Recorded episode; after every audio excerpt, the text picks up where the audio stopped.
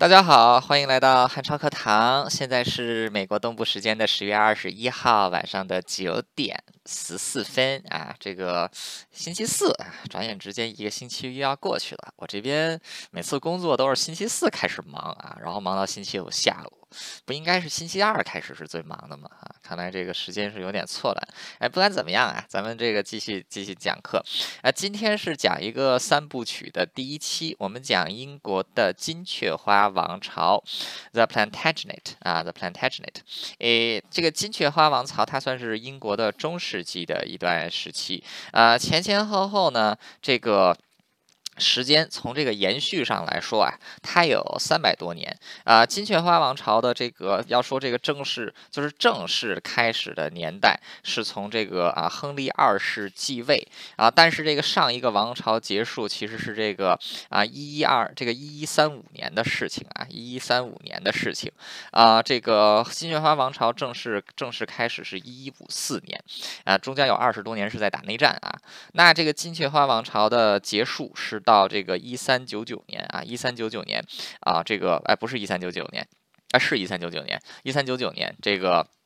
金雀花王朝正式正式结束啊，前前后后将近三百年的时间啊。这这段期间，其实 英国的这个历史，英国的风貌受到了很大的改变。呃，首先就是这个语言啊，从之前常说的法语变成了这个啊，慢慢向英语过渡啊。同时也订立起来了一些沿用至今的英国的传统啊，文化传统也好，政治传统也好，其实都是在金雀花王朝时期这个定下来的。而且也正是在金雀花王朝时期啊，这个英国跟法国。国的世仇啊，其实就是在这段时间开始的。那近近代英国的这个外交格局，还有它的这个。很多很多的这个政治遗产啊，其实也都是源自于这个金雀花王朝的时候啊。它在英国历史上算是一个承前启后的时期啊啊。金雀花王朝之前是没有英国这种概念的，金雀花王朝之后，英国的这个概念就已经有了啊。所以不管怎么样，要讲英国历史，英国历史的话，你必须要讲一讲这个金雀花王朝啊。所以今天我们就从这个啊，就是先讲第一期啊，我们讲这个金雀花王朝的前两个半国王啊，前两个半国王，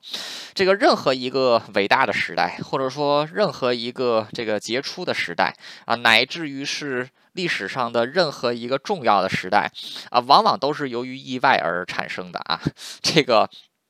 历史往往就是这样啊！你要说它有规律性吧，你可以说；你要说它有没，它要没有规律性吧？哎，你又你又是觉得这个历史好像就是一系列意外造成的啊！金雀花王朝本身啊，金雀花王朝的它的产生就是一个意外啊！首先说这个名词啊，它为什么叫金雀花王朝呢？就金雀花王朝这帮国王在任的时候，没有一个人说自己这家族叫金雀花啊，就是这么怪的名字啊！那这金雀花王朝是怎么来的呢？呃。这个待会儿再跟大家解释啊，你就知道这个金雀花跟这个家族其实没什么太大关系。呃，为什么说这个王朝的开始是一场意外呢？啊，其实啊，就是因为一场这个酒后驾驶引发的交通事故啊，才导致了这个王朝的诞生。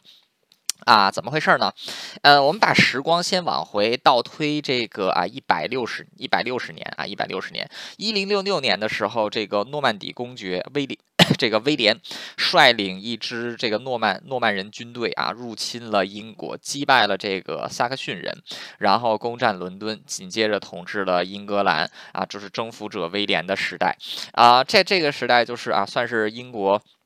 也是历史上很重要的一个事件啊！威廉一世在一一零八七年驾崩之后呢，是他的儿子威廉二世啊。紧接着呢，就是亨利一世。亨利一世其实就是征服者威廉的儿子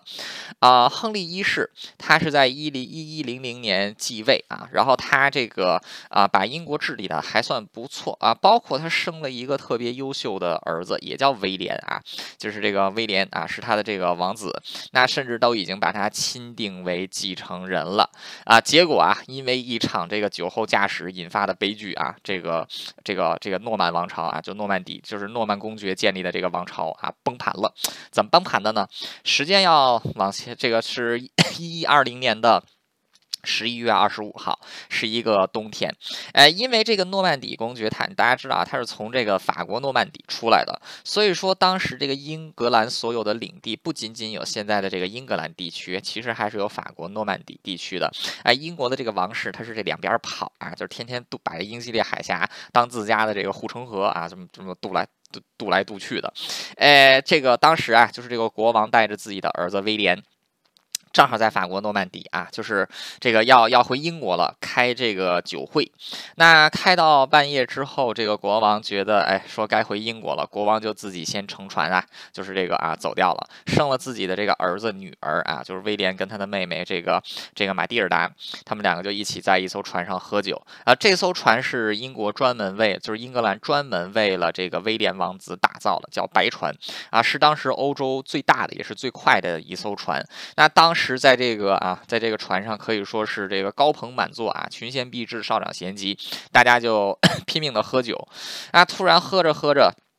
这个船长就这个威廉就吹嘘啊，说这艘船是全世界最快的一艘船啊。虽然说我的父王已经这个提前出发两个小时，但如果我们现在出发的话呀，我们就能迎头赶上啊，就是比比国王先一步到达英格兰。然后大家就觉得这是一个好主意啊，就是要给这个国王看看他的继承人是多么优秀的。所以大家在喝醉酒的情况下呀，就扬帆起航了啊。只有一个人没有喝太多啊，他是一个有点他还知道。清醒，知道不不应该酒后驾驶，所以他选择了下船。呃，不出所料啊，这个这一帮醉酒的人开着船出去啊，开出去没多久啊。撞到了礁石，这船就沉了。那当时大家这个都喝了酒啊，醉醺醺的。不过也算是这个一被冷冰冷的海水刺激啊，大家都头脑清醒起来啊，迅速去保护这个最重要的人谁呢？王储啊，就把这个王储送上了一艘救生救生艇啊，然后这个救生艇就开始慢慢往这个岸边滑啊。结果就在这个救生艇就是快滑到这个岸边的时候啊，这个。威廉听到了他的妹妹啊，这个玛蒂尔达在冰冷的海水中呼救的声音，呃，这个王子心生恻隐啊，命令这个啊救生艇又掉头。回去救他的妹妹啊！结果一回去可好，大量的这个啊漂流在海上的这些幸存者，纷纷的就啊就去就来扒这艘救生船啊！结果把这艘救生船给弄沉了。结果这个啊就是船上这个只有一个只有一个厨子啊幸免于难，剩下的人包括王储还有王储的妹妹全都淹死了。这就是酒后事故引发的灾难啊！这个灾难对于亨利一世来说可以说是晴天霹雳。为什么呢？就是他他一直以来都是把威廉当成自己唯一的继承人给培养。威廉的死对于英国王室来说是一个巨大的乃至于不能承受的打击啊！就是这个当时唯一适合继位的人死掉了啊！这个 亨利一世非常伤心，但是呃。国家还是得继续下去，眼下就要寻找一个新的继承人啊。亨利一世其实是有很多儿子的啊，他生了不少孩子啊，不过绝大部分其实都是这个私生子啊，就是很多都是私生子，没有办法继承啊。亨利这个本人，他这个直就是真正是直系，就是他的这个嫡，就是他的老婆生的就俩就俩孩子，一个是这个。一个是这个啊，就是威威廉啊，还有一个叫马蒂尔达。马蒂尔达他不是这个在海里淹死的那个马蒂尔达？在海里淹死的那个马蒂尔达是威廉的，就是是亨利的一个私生女啊，就是不是，就是不不是这个同同父异母的关系。那现在家庭上只剩下了这个一个女子啊，就是这个马蒂尔达啊，就是那个能够继承皇位。那其实这个当时 在这个金爵，在这个亨利的家族里，其实还有不少旁系的亲戚啊，比如说亨。亨利的弟，亨利的这个妹妹啊，亨利的妹妹，她其实也生了几个孩子，但那都算是远亲啊。所以说，在这种啊长子死掉的情况之下，亨利没有办法。就只能是让自己的这个女儿啊，就要把让要把自己的女儿玛蒂尔达给培养成继承人。那当时玛蒂尔达其实已经嫁出去了啊，她嫁给了这个神圣罗马帝国的亨利五世国王。不过亨利五世国王比较短命啊，就是他这个就是五年之后他就死了。所以在这个亨利五世死了之后啊，当时这个呃亨利二世他看到机会，觉得可以把自己的女儿给收回来了啊，于是这个就让自己的女儿回到了英国啊，希望能让。自己的女儿啊，来继承自己的王国。那这个玛蒂尔达，她一个孤家孤家女子，在当时那个重男轻女的社会啊，总归还是需要找一个丈夫的。那找到的是谁呢？安茹亲王啊，安茹亲王，法国的安茹的亲王 Geoffrey 乔弗里，嗯，Geoffrey，啊，Geoffrey 于是就嫁这个娶了这个玛蒂尔，这个。这个啊马马蒂尔达，然后这个双方啊就是 这个啊双双方正式联姻。那其实这样一来，其实也是扩充了当时英格兰在法国所有的领地啊。之前只是有诺曼底，现在连安茹也被纳入这个法，就是被纳入英格兰的统治之下啊。法国国王对此是颇有微词的啊，不过当时也没有什么太大办法啊。马蒂尔达跟这个 Joffrey。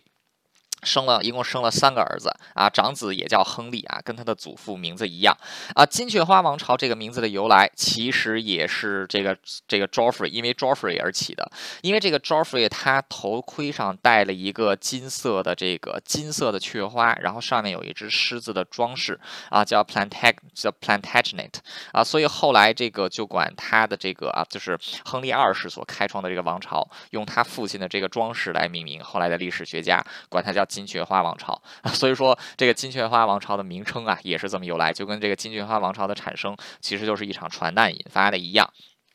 OK，啊，一 一五三年的时候，啊，这个垂垂老矣的亨利一亨利二这个亨利一世他驾崩了。那驾崩之后啊。这个按理来说就应该由他钦定的继承人玛蒂尔达来继承皇位了啊。不过当时玛蒂尔达还有她的老公，还有她的儿子亨利，人呢都在这个法都在法国，都在安茹啊，都在安茹。那当时这个。亨利一世的指，这个亨利一世的外甥啊，这个叫史蒂芬，就是亨利一世的妹妹的儿子啊。这个史蒂芬啊，他就捷足先登啊，他认为自己才有资格继承权皇位。为什么呢？因为他是一男的啊，他这个重男轻女嘛，他瞧不起女的啊，所以说他趁着这个马蒂尔达没有这个回来，没有回到英国的时候啊，就率先加冕，宣称自己是为英格兰的国王。那这个就接而接而引发了内战。那内战。的双方呢，自然就是这个史蒂芬国王的一方，还有这个亨利一世钦定的继承人啊，马蒂尔达的一方。那双方这个内战啊，前前后后打了有将近二十年的时间。那基本上是这个打成这么一个，基本上是打成平手了啊。就是这个英格兰的北，英格兰的大部分地区是 由这个是由这个史蒂史蒂芬国王控制，然后在英这个英格兰在法国的领地，还有英格兰南部的一小块土地呢，是由这个马蒂尔达跟她的老公 Geoffrey 那个 Geoffrey 他们来进行控制。双方的这个内战啊，这个前前后后打了有将近二十年的时间啊。这个马蒂尔达他一直。以来缺乏足够的实力把这个史蒂芬给打败，史蒂芬也是缺乏足够的力量把马蒂尔达给直接碾死，所以双方就维持了二十几年的僵局啊，直到这个 Joffrey 过世啊，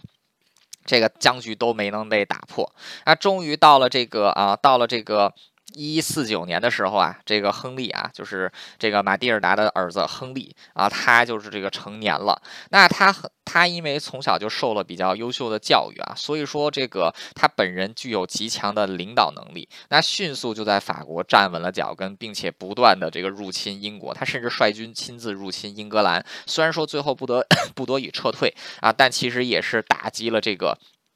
打击了这个啊，就是英这个史蒂芬国王的统治啊，但是这个亨利就跟他的母亲和他的父亲一样啊，这个他是没有足够的力量一举把这个啊史蒂芬国王赶走啊。就在这个时候啊，可以说命运的曙光啊照耀到了这个亨利的头上啊，发生了一件什么事儿呢？啊，法国的国王啊，法国的国王，法国的国王，这个时候他的这个名字。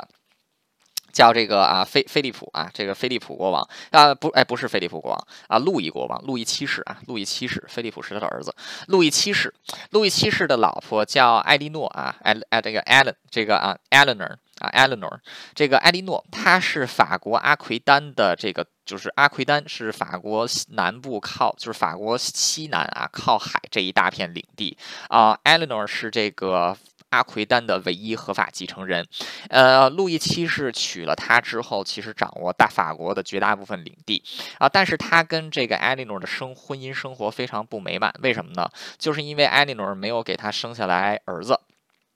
这个没有给他生下来儿子啊，所以说这个路易七世就觉得这个艾莉诺不是一个这个好好女人，所以就把把这个婚啊给这个艾莉诺离了。结果他这一离婚可好啊，这个 他因为想要生一个儿子，跟艾莉诺离了婚，直接就导致啊这个法国王室失去了对阿奎丹的控制。那这个艾莉诺一下之间成为了当时欧洲各国啊欧洲各国的单身男子们啊这个衷心希望这个迎娶的对象。为什么？他作为阿阿奎丹的唯一合法继承人，你只要娶到她，你就可以拥有阿奎丹的大片的土地，而且是法国最富庶的土地，啊，所以说这个。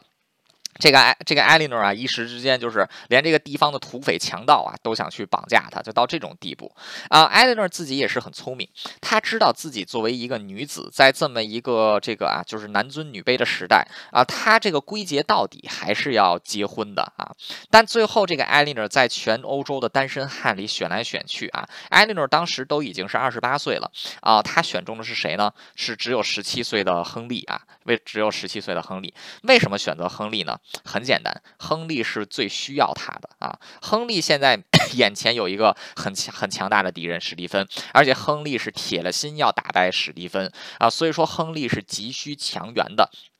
这个跟其他人不一样啊，其他人只是单纯垂涎这个艾利艾莉诺所带来的资产，但只有亨利是真实需要一个真正的盟友。再加上两个人啊，其实之前已经见过面，就是亨利十几岁的时候跟这个更年轻的艾莉诺见过面啊，当时这个亨利就给艾莉诺留下了很深的印象啊，就这个小孩个性坚毅，然后这个又很有主见啊，所以说这个啊艾莉诺就直接找到了亨利，就说咱们结婚吧。亨利当时都已经组织起了一个远征军，要第二次远征英格兰啊！一听说艾莉诺要跟自己结婚啊，直接把这个远征军给解散了啊！赶紧跟老婆结婚要紧。结果他们两个啊，就是十七岁的亨利和二十八岁的这个艾莉诺。就在这个啊，就是在这个诺曼底结婚了，啊，结这件事情可以说是英国跟法国这个数百年恩怨的开端。为什么呢？第一，艾莉诺是这个法国阿奎丹，就是现在法国境内阿奎丹领地的继承人。她嫁给亨利之后，等于是把阿奎丹这一个区域拱手送给了英格兰啊，直接导致英国跟法国的这个实力对比就悬殊起来了啊，这是第一点啊。第二一点，这个。作为法国国王的前妻。艾莉诺跟这个亨利结婚，两个人事先都没有通知这个法国国王啊，法国国王面子上过不去，而且更具侮辱性的是什么呢？更具侮辱性的就是艾莉诺嫁给亨利没多久之后就给亨利生了儿子。大家要知道，艾莉诺跟路易七世离婚的理由是什么？就是路易七世啊要跟他离婚，就是因为艾莉诺生不出男的，生不出男孩啊。结果艾莉诺刚一跟这个刚一跟这个亨利同房啊，直接就生了这个儿子出。出来啊！接下来又生了好几个儿子啊！这个是对路易七世本人极大的侮辱啊！就闹了半天，不是这女的不行，是你不行啊！所以说，双方这个梁子就是这么结下来的。那有了这个艾莉诺，她带来的这个法国阿奎丹的大量的这个领地还有人口啊，这个亨利的实力一下子就膨胀了起来。那也正是基于这个原因啊，当亨利再度率领大军入侵英格兰的时候，史蒂芬国王发现自己挡不住了，于是跟亨利啊进行了这个求和。那求和的结果就是啊。自己这个啊，史蒂芬认亨利为自己的这个合法继承人啊，待史蒂芬国王驾崩，亨利就会成为英格兰的国王啊。没有 没有几年之后，史蒂芬国王在就驾崩了啊。亨利二世在一一五在一一五四年，也就是在英国内战进行了二十年之后啊，这个登上了英国的英格兰的王位。那他所开启的就不再是诺曼王朝，而是一个新的朝代，就是以他的父亲的头上的那个发饰、那个、那个、那个、那个饰品所命名的金雀花王朝啊，这个就是金雀花王朝的开端啊，亨利二世这个开始的。那亨利二世的妈妈啊，就是这个老、这个老老老老老女皇玛蒂尔达，这个时候还是没有死的啊。不过她在内战当中就就已经放弃了王位继承权，把王位继承权让给了自己的儿子，自己终生就在这个法国隐居下去了。啊，所以说这个亨利他在这个英国英格兰登基之后啊啊，陪在他身边的除了有在跟在法国跟他一起长大的人，还有就是自己的这个特别有钱的老婆啊，这个母亲是不在，这个母亲是不在身边的。那这个啊，亨利二世继这个继位，亨利二世继位之后，他所建立的一个王朝就叫做金雀花王朝啊。这个金这个王朝又被称为安茹王朝，为什么呢？因为他的父亲是法国的安茹公爵啊，所以说你既可以称这个王朝叫金雀花，也可以称叫安茹安茹。啊，英国此时已经进行了二十年的内战。呃，亨利意识到啊，他这个眼下最重要的就是要这个这把自己把权力给牢牢掌握住啊，因为现在英国 二十年的内战。英国是非常分裂的啊，有非常多的雇佣兵，然后这个因为战争的缘故啊，很多土地没有办法耕种啊，人民生活也很困苦。所以说，亨利他登基之后，第一件事情就是迅速的这个稳定内政啊，首先就是解散了大量的雇佣军啊，拆除了很多的这个啊违法修筑的城堡啊，同时这个把这个贵族纳入到自己的这个党羽羽翼之下。对于一些死不听劝的贵族呢，他是以雷厉手段把这些贵贵族给打压下去，把他们的土地没收，然后再把他们的土地啊分封给忠于自己的人。那这个他短时间之内啊，就迅速稳固了啊自己这个国内的。在自己国内的统治，那接下来这个亨利又进行了一系列的改革，最重要的就是他的这个司法改革。那当时欧洲啊，就是有一个巨大的阴影，就是罗马教廷啊，罗马教廷。那在这个罗马教廷，其实跟王权之间存在着非常多的灰色地带，尤其是在司法界啊，就是这个，就是这个。根据当时的这个法律规定啊，这个普通的案件呢，就是比如说啊，这个肯特郡发生了一起谋杀案啊，这个所以说这个普通案件都在这个肯特郡处理。一般在肯特郡处理的时候呢，啊，要么是这个就是谁先到的谁先处理啊，要是领主先到就领主先处理，要是这个教会教士先到了就是教会来处理。这个当时可以说司法体系十分混乱。那亨利二世就借着这个机会啊，把自己的王权深入到了这个灰色地带当。中啊，这个是什么呢？就是这个啊，一切啊，就是。一切这个啊，就是地方的这个判决可以上诉到王室法庭裁决啊，就是这个地方的这个地方的这个就是啊司司法当事人这个诉讼人，还有这个还有这个就是啊就是啊就这些这个啊就是什么原告被告啊，他们如果不服不服从判决的，就是如果说对判决不满，可以直接上 这个王室上上诉啊。这样一来，其实是把这个法律的管辖权啊，很大一部分收归了王室啊，或者说是收归了这个。中央朝廷，这个是极为有利于日后英国司法权达到统一的。那同时，为了这个削弱。这个教会的力量，同时也是加强自己的这个王室权力啊。亨利二世也在这个审判的过程当中，希望能够减轻教会和地方领主的影响，所以他创立了一个崭新的制度，一直沿用到现在，就是陪审法庭啊。陪审法庭啊，所谓陪审法庭，就是选取当时的这些地方的名门望族、贵族啊，让他们来作为这个共同的审判审这个陪审员啊，由他们来这个 进行。一开始他们是没有这个定罪权，不像。现在的这个司法司法审判当中啊，最后的这个这个决定是这个有罪还是无罪，是交由这个陪审团来来这个。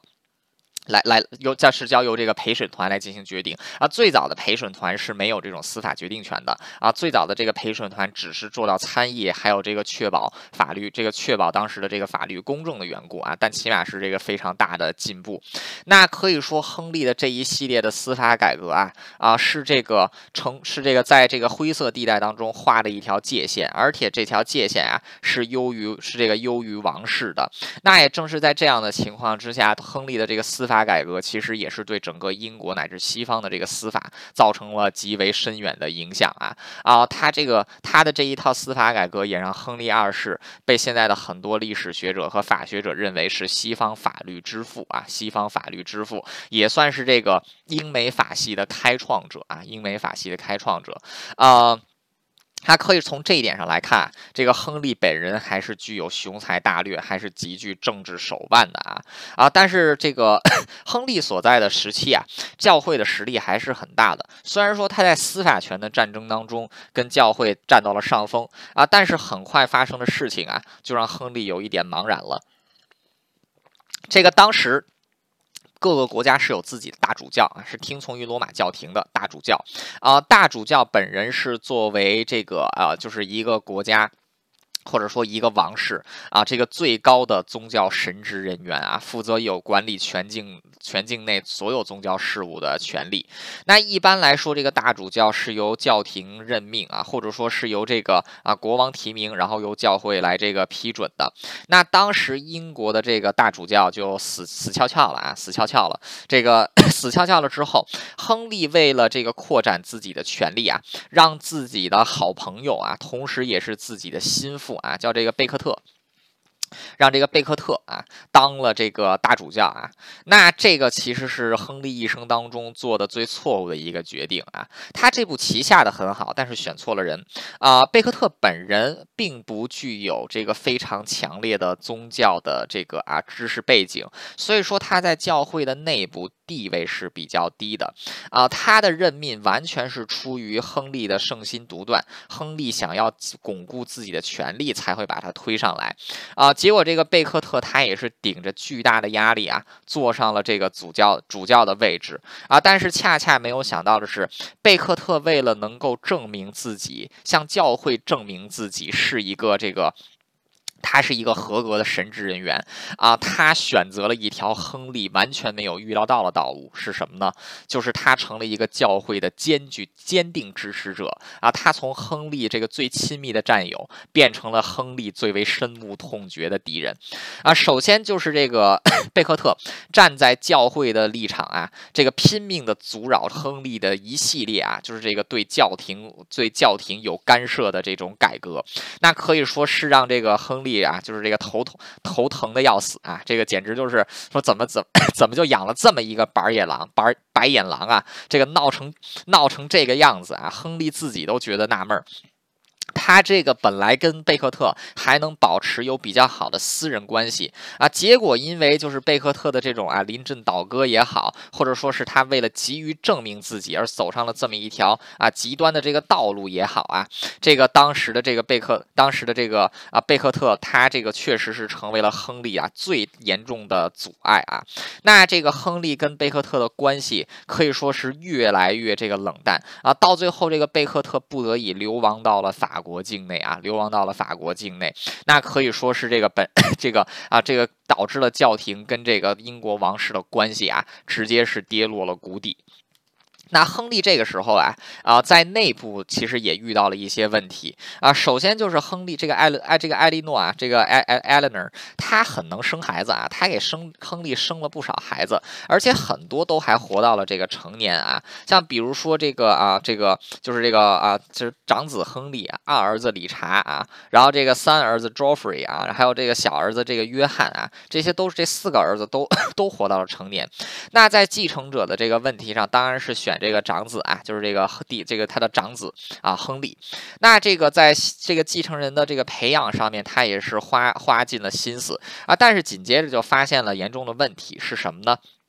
首先啊啊，土地是有限的，但是这个儿子一直不停的封生，儿子得分封土地，导致这个土地是越来越少，以至于分封到这个就是到最后一个小儿子账的时候啊，不得已是这个割这个大儿子、二儿子、三儿子的地啊，然后让这个小儿子能有那么一块地啊，结果就导致了大儿子、二儿子、三儿子的不满啊，所以说这个家庭内部的矛盾也是在这个逐渐的这个逐逐渐的这个累积。那同时，这个亨利跟自己老老婆艾莉诺的这个关系啊，也开始慢慢变得越来越不好。为什么呢？艾莉诺大部分的时间是待在这个阿奎丹，待在法国。亨利呢，大部分的时间是往返于英国跟法国之间啊，毕竟是这个两个两个行政区域啊，两种不同的这个两种不同的风貌啊，所以说两个人之间的这个隔阂也越来越大啊。再加上这个艾莉诺跟自己的儿子的关系是特别好的啊，艾莉诺对于这个亨利这种啊，就是啊割自己儿子的地赏赐给小儿子的这种做法，他自己也颇为不满。所以说家庭矛盾已经在这个时候开始。开始这个开始出现了啊，但不管怎么样，英国的朝局在亨利执政的中期还算是相当稳定，国家还能积极向上。那现在这个啊，就是艾莉诺的这个原原配原配老公啊，这个亨路易七世已经驾崩了。继承这个路易七世的呢是菲利普啊，菲利普，啊，菲利普二世是一位雄心勃勃的君王。那这个一直以来对于 英格兰占领法国的大量土地，他本人是心生不满啊，所以逐渐在这个外交上变得越来越咄咄逼人。那在这样的情况之下呀，啊，亨利是试图发动过对法国的战争，但是双方只是打成僵局啊，甚至亨利在战场之上都没有受到这个占到什么便宜，于是就选择跟法国讲。和那法国，那这个法国现在啊，就是这个他自己本来的这个实力，此时还不如英格兰啊，所以说在此情况之下，法国已经尝到了甜头，也希望能够见好就收，于是双方就是这个。在这个达成达成和解，就要召开这个和平和平会议。那在和平会议的时候，很重要的一件事情是什么呢？就是刚才提到的那个贝克特啊。贝克特之前流亡到了法国，到了菲利普这里。那这个菲利普也是待他如上宾啊，把他养起来。那这一次两国和解。这个也要把贝克特的问题给解决啊！这个亨利他是主动向贝克特伸出了橄榄枝啊！什么橄榄枝呢？就是希望你能够啊回到这个英国，宣誓向国王效忠，你继续做你的大主教，我们既往不咎啊！这个可以说是一个非常优厚的条件了，连菲利普都对这个。贝克特说：“说，哎呀，兄弟啊，你这个，你看看啊，这多好啊，你这个赶紧接受吧。”啊，这个贝克特就说：“行啊，这个。”所以就在这个双方议和的时候啊，贝克特就见到了亨利啊，就跟这个 亨利啊，就是这个诚心啊，就是这个诚心认错啊，诚心认错。然后就说了这么一段话啊，Therefore, my lord, regarding the entire cause between you and me, I now submit myself to your mercy and judgment in the presence of our Lord King of France and the bishops and the nobles and other present here 啊，什么呢？什么意思呢？就是这个啊，因就是他说完那些认错的话啊，说因此说我的这个因因此啊，大人这个。 这个啊，关于你我之间的种种矛盾，我现在啊，这个臣服于您的恩慈与这个公正之下。那同时，也是由在场的这个在场的尊贵的法国国王啊，诸多的主教，还有其他的贵族们共同见证。啊，紧接着就是他说了一句啊，这个把亨利跟菲利普都给气炸的话，是什么呢？Saving God's honor 啊，Saving God's honor。Saving God's honor 什么意思啊？Saving God's honor 其实就是说，哦，我刚才说的那些话，最后都是要由上都最后啊，都是不能超越，都是不能超越上帝的啊。换句话说，就是我刚才说的那些话啊，这个只要上帝告诉我我要听，我就听；上帝告诉我不听，我就不听啊。等于就是刚才说那些东西都白说。结果亨利一听这个啊，亨利一听这个胡子都气歪了啊。这个当时这个当当时就这个面色通红，讲不出话来。这个法国国王菲利普二世也是一脸懵逼啊，就是看着这个贝克特就弱弱的问了一句，说：“你他妈就这么想当圣人吗？”啊，就是问了这么一句：“你他妈就这么想当圣人吗？”啊，结果这次议和虽然说英国跟法国和解了，但是这个亨利跟贝克特是完全没有和解啊，两个人的这个矛盾是 闹得越来越大了啊。就你要不说那句 “Saving God's honor”，那这就这这事儿就这事儿就成了，对吧？你非加这么一句啊，就这就作死吧。好，不管怎么样，这个这件事儿就这梁子就这么结下来。那接下来就是亨利他这个，因为当时贝克特他还是属于这个大主教的身份啊。那接下来亨利就是这个干脆不理这个贝克特了，干嘛呢？给自己的这个儿子啊，就是大亨小亨利啊，大亨利给小亨利啊改改了一个这个做了一个加冕啊，做了一个加冕是什么呢？就是正式认他为金雀花王朝的皇太子啊。这 这个亨利死了之后，就是由这个小亨利啊来继位。一般来说。这个这种仪式都是需要这个大主教在场啊，这个坎布这个啊，这个坎特伯雷大主教在场，然后。然后来这个进行认证啊，亨利是这个当时的这个大主教是谁啊？贝克特，但是亨利压根儿就没理贝克特啊，他就直接就请了一个副主教啊，就是一个副手来把这事儿给做成了。这个贝克特是这个觉得自己受到莫大的侮辱啊，结果在这个一七七零年的时候啊，一七七零年的十一月，这个贝克特这个偷渡回了英国。以大主教的这个身份啊，回到了这个啊这个坎特伯雷大教堂啊，回到坎特伯雷大教堂啊，当即就发断了发表了一段这个啊就是啊非常这个泄愤的演说啊，他宣布把所有这个支持国王行径的人开除教籍啊，就基本上他所有认识的英国人，他全都给开除了教籍啊。除此之外，他还宣布这个啊亨利的这个继承权非法，因为没有经过他本人承认。亨利听说这个消息之后，说了一段英国王室有史以来最臭名昭着的一段话，是什么呢？What miserable drones and traitors have I nurtured and promoted in my household, who let their lord be treated with such shameful contempt by a low-born clerk？ 什么意思呢？就是我他妈到底是造了什么孽呀？养了这么一个白眼狼啊！就这么一个出身低贱的这么一个和尚，居然敢用如此羞辱的方式对待他的主子啊！就是讲了这么一段话啊！结果这件事情啊，导致了这个英国历史上最血腥的一件惨案啊！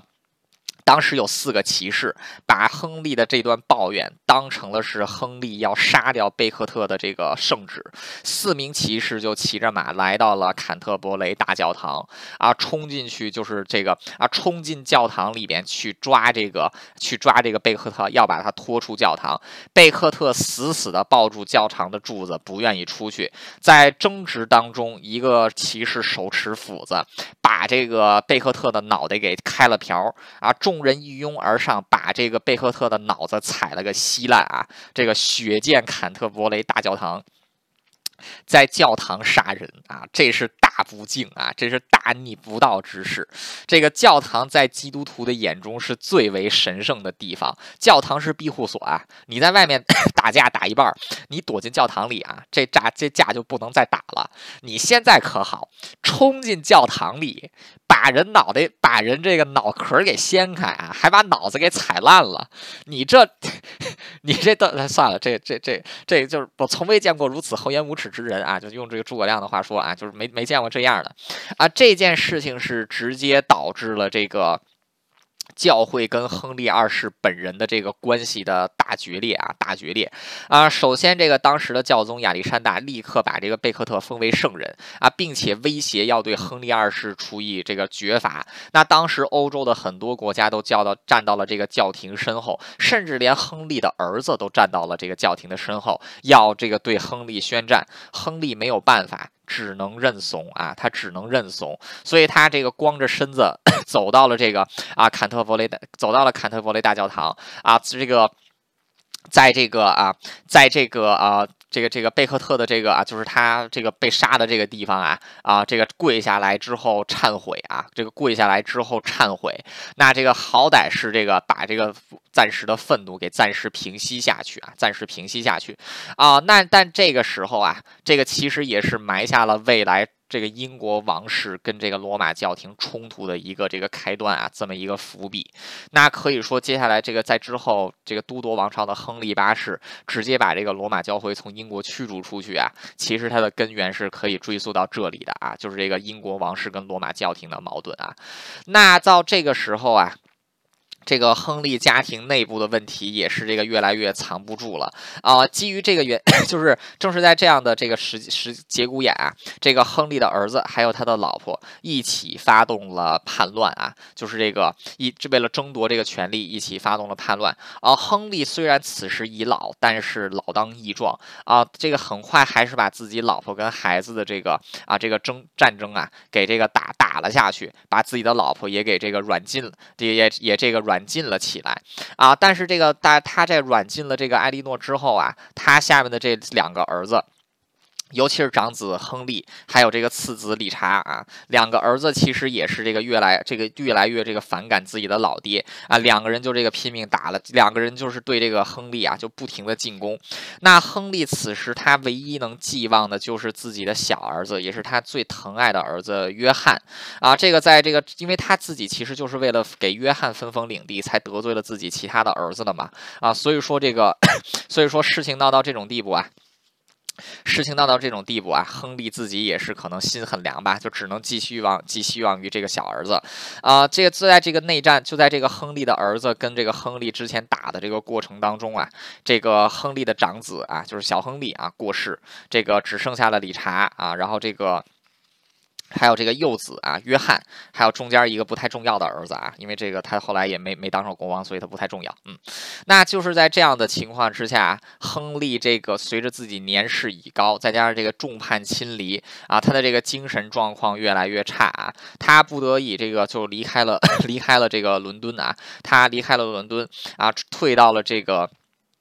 退到了一座这个啊小这个比较小一点的啊，比退到了这个啊法国的这个西农啊，退到法国西农，那就是在这里啊，这个他这个他就是命令啊，就是命令手下啊，给他一份名单，就是谁站到了自己的这个儿子啊理查理查的那一边啊，结果第一个出现的居然是自己小儿子约翰的名字啊，就是他自己最疼爱的小儿子，居然也是站到了这个自己的哥哥啊理查的这一边，跟自己的父亲作对啊？为什么呢？亨亨利这个时候是众叛亲离的，约翰看到自己的老爹众叛亲离，他肯定会加入到优势的那一方。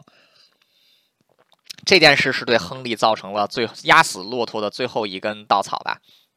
在知道了这件事情之后，亨利二世开始绝食，并且拒绝一切这个医这个医疗救助啊，他这个只求一死。那最终是在一八一一八九年的这个，也就是在他几执政三十四年之后，当天当年的七月六号，啊，亨利在极端的悲痛啊，这个哀莫大于心死当中，死在了法国的西农啊。后来他也是被葬在了法国。啊，据说亨利死之前啊，据说亨利死之前，这个他这个有一幅画像啊，这个有一幅有一幅画像就画完啊，这幅画像一直是挂在这个 Westminster 的这个大厅里啊，是什么呢？就是在一个鹰巢里面呀，有四只小鹰在啄食一只老鹰啊，老鹰就是亨利二世自己，四只小鹰就是他的四个儿子啊，就是这个亨利也是很挺可怜的啊，最后一代枭雄啊，最后是死于自己这个儿子的背叛啊，这个。其实说也是挺唏嘘的，啊，亨利死了之后，继承他的就是理查一世啊，狮心王理查。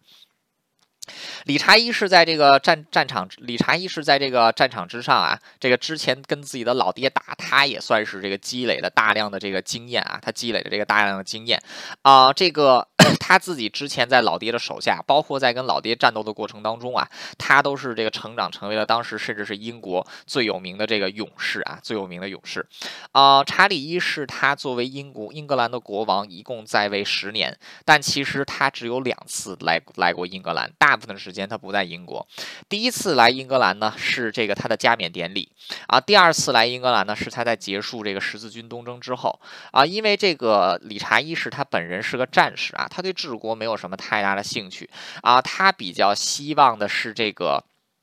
就是前往这个啊，就是响应圣战啊，就作为一个十字军响应圣战。因为当时这个十字军在啊，这个中东啊，被这个萨拉丁啊，库尔德人的民族英雄萨拉丁给打败，这个耶路撒冷也被这个啊萨拉丁 给夺了过去。那当时教皇为了这个收复啊耶路撒冷，发起了第三次十字军东征啊。查理这个理查一世还有这个法国国王啊，都是选择了加入这一次圣战。那其实这次加入圣战啊，也是结因为。这个之前在英格兰内战的时候，这个法国也是站在了这个法国为了夺取。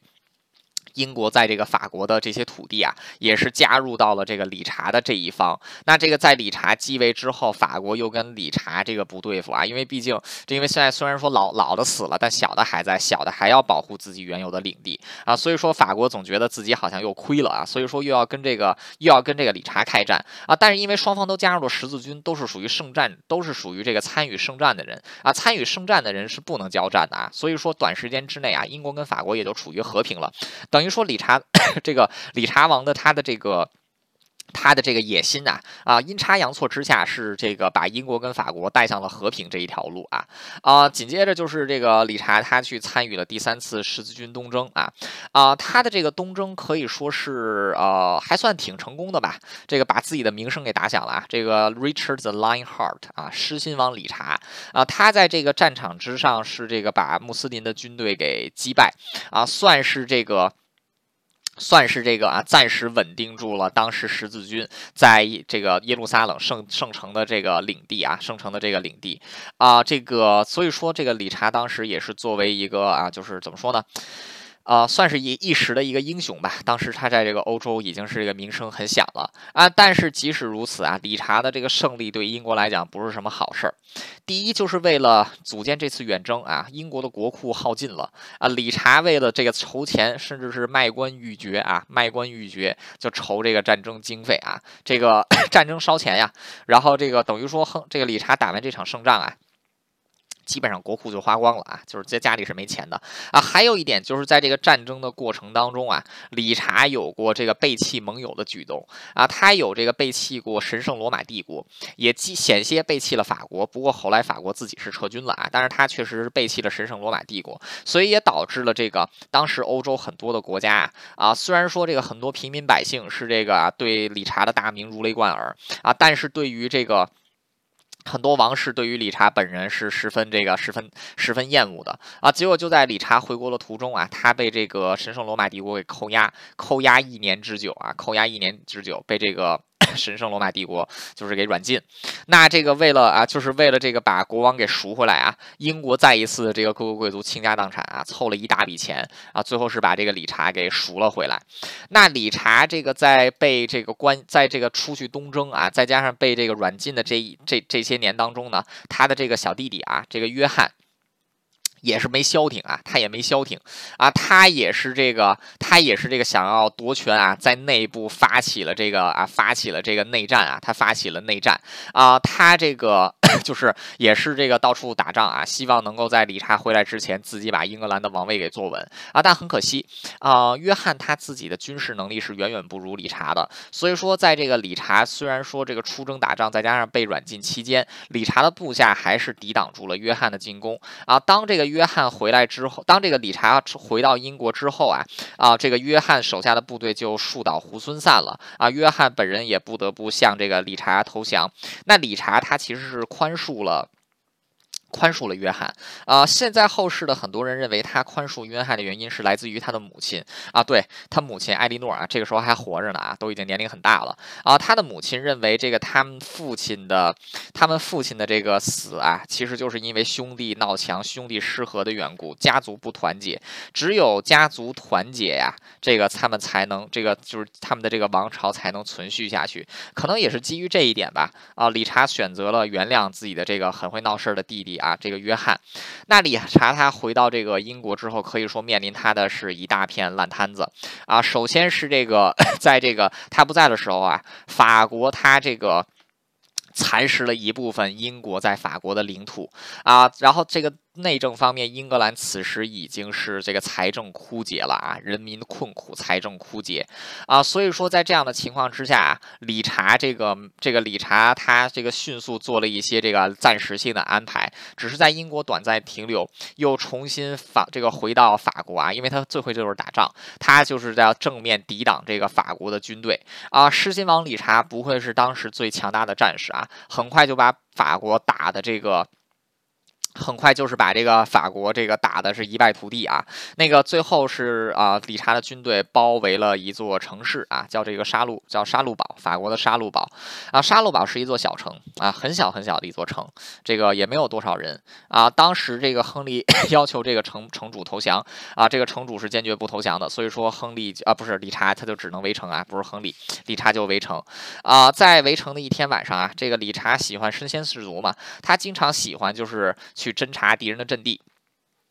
就在他有一天晚上在城堡外面侦察敌人的阵地的时候，被城堡上的一个弓箭手发现了动静。城堡上的弓箭手就射了一箭啊，这一箭是射中了狮心王，狮心王受了重伤啊，这个弓箭穿透了他的右肺，钉到了他的脊椎上面啊，这是非常重的一非常重的一箭啊。当然后这个英军就被迫啊立刻撤军，撤军途中啊，理查这个一代战神啊，就是智就驾崩了。死的真冤呐啊！这个没事儿，非得往这个最最前线跑干什么啊？把自己给玩死了啊！理查他自己是没有孩子的，所以眼下继位就只能交给了自己的那个最能折腾的小弟弟啊，约翰。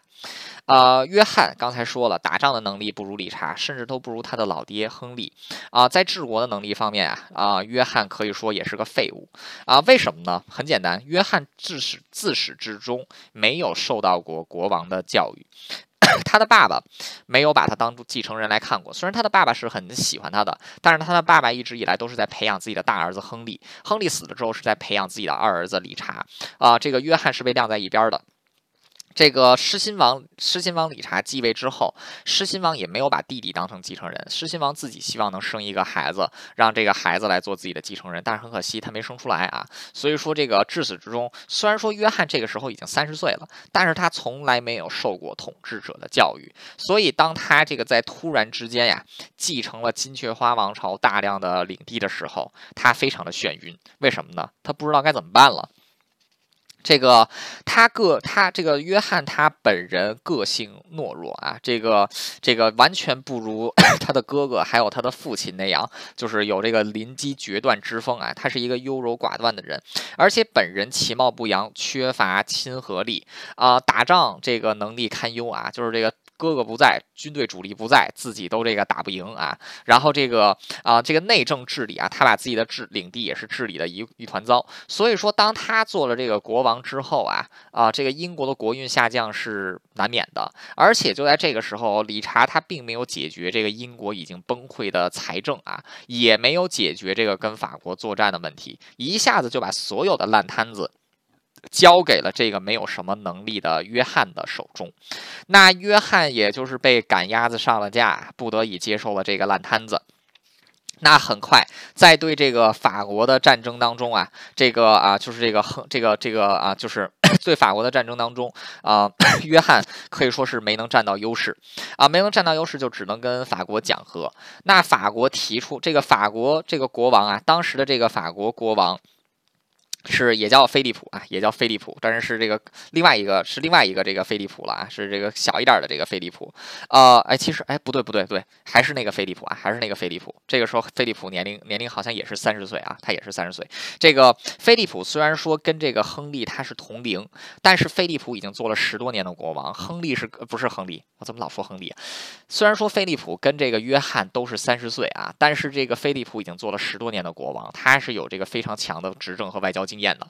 啊，约翰没有啊，所以说在这次的外交谈判当中啊，菲利普是占尽了上风。这个约翰他是既对这个对方提出来的要求啊，是一概的答应，自己也不会去争辩，所以就得到了一个称号，叫 John Softword 啊，什么意思呢？叫软化王啊，就是他只会说软话啊。结果这一次的谈判对法国来讲是十分有利的，因为法国取得了战略要地，所以在接下来法国撕毁合约。